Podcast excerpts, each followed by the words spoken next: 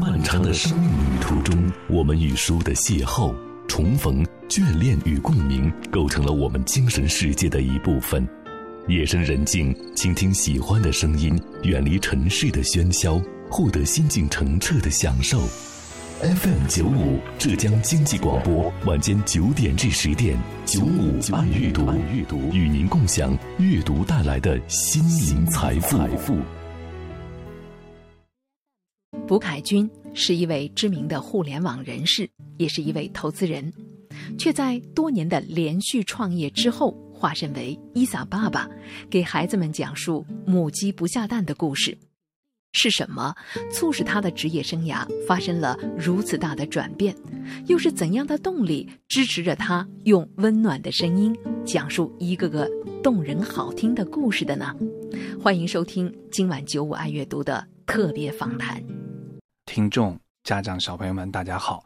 啊，我是《母鸡不下蛋》这部童话的作者伊莎爸爸。约了您来做这样一个访谈的时候，特别的好奇。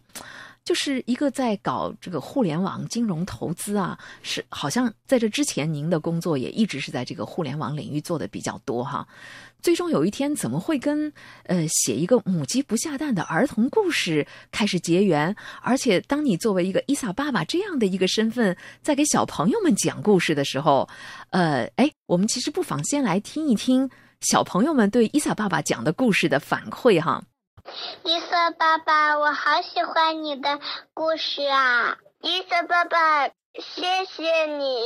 伊瑟爸爸，我爱你。伊瑟爸爸，你能不能抱抱我呀？爸爸，世界上真的有鸡王国吗？所以我不知道伊萨爸爸写了这么多母鸡不下蛋的系列的故事，呃，您的这些故事更想要去影响孩子的哪些方面呢？是什么？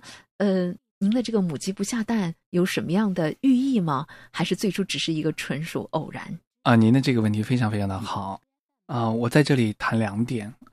第一点呢，哈，我认为你告诉孩子一千个道理，不如给孩子讲一个童话故事，因为啊，你讲道理其实是一种灌输式的教育啊，被动接受式的这种教育。但是呢，啊，童话故事。更符合孩子们的要求，他能够在里面自主的去发掘、体会，这是第一点。第二点，我认为啊，人的这一生啊，包括孩子，保持对美的发现以及创造力是最重要的事情。这也是我创作《母鸡不下蛋》这部童话故事的初衷。给孩子看了很多很多啊，国内的童话故事。达不到这样的要求，很多是充满了暴力、无厘头的搞笑，啊，低俗。好不容易碰到一个正能量，但是很呆板。嗯，那我想啊，能不能以一己之力给孩子们创造一个开心、向上、脑洞，甚至带一点治愈系啊这样的一种风格的童话呢？于是尝试的去做了。那我的目的是什么？就是通过故事。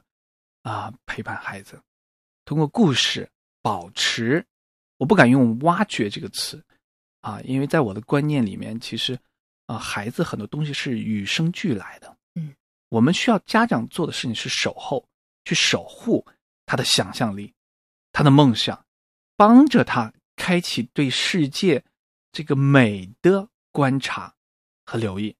这是我刚才讲的，如果人长大以后丧失了创造力。丧失了想象力，丧失了对美的敏感，他的人生一定是很枯燥平庸的人生。对，这也是这个故事的 初衷和目的。母鸡不下蛋的系列的故事，我看到这个有单次的播放量都达到了一点四亿次，是吗？是的，呃，很多我半年前的故事，到现在还有花很多很多的留言。您今天又想在给孩子们的这种讲述当中，想传递一个什么样的理念呢？今天的爸爸妈妈，到底我们要为未来培养什么样的后备军呢？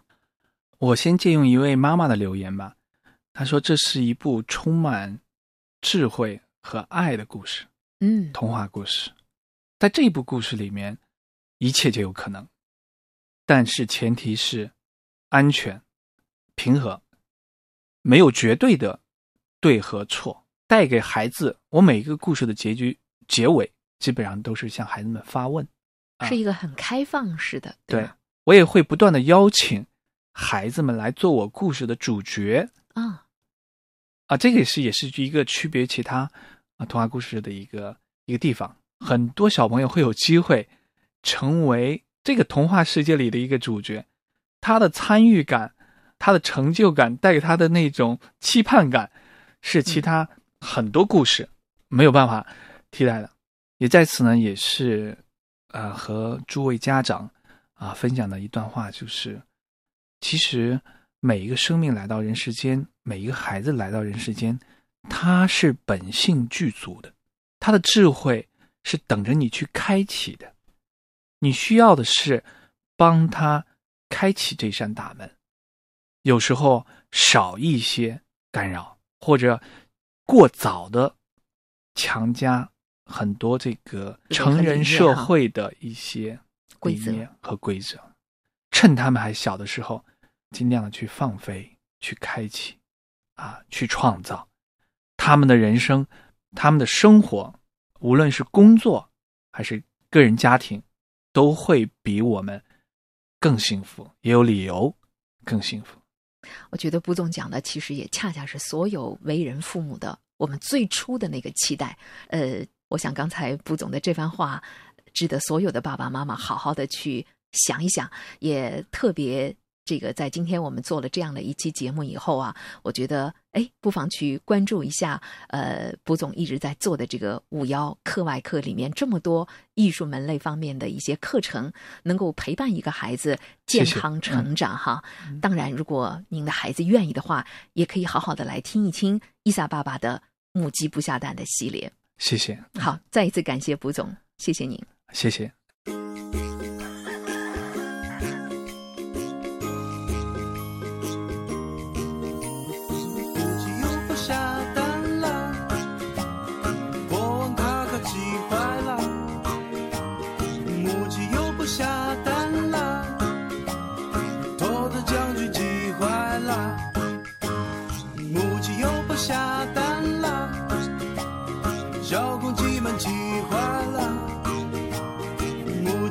下蛋啦，伊萨爸爸讲故事啦。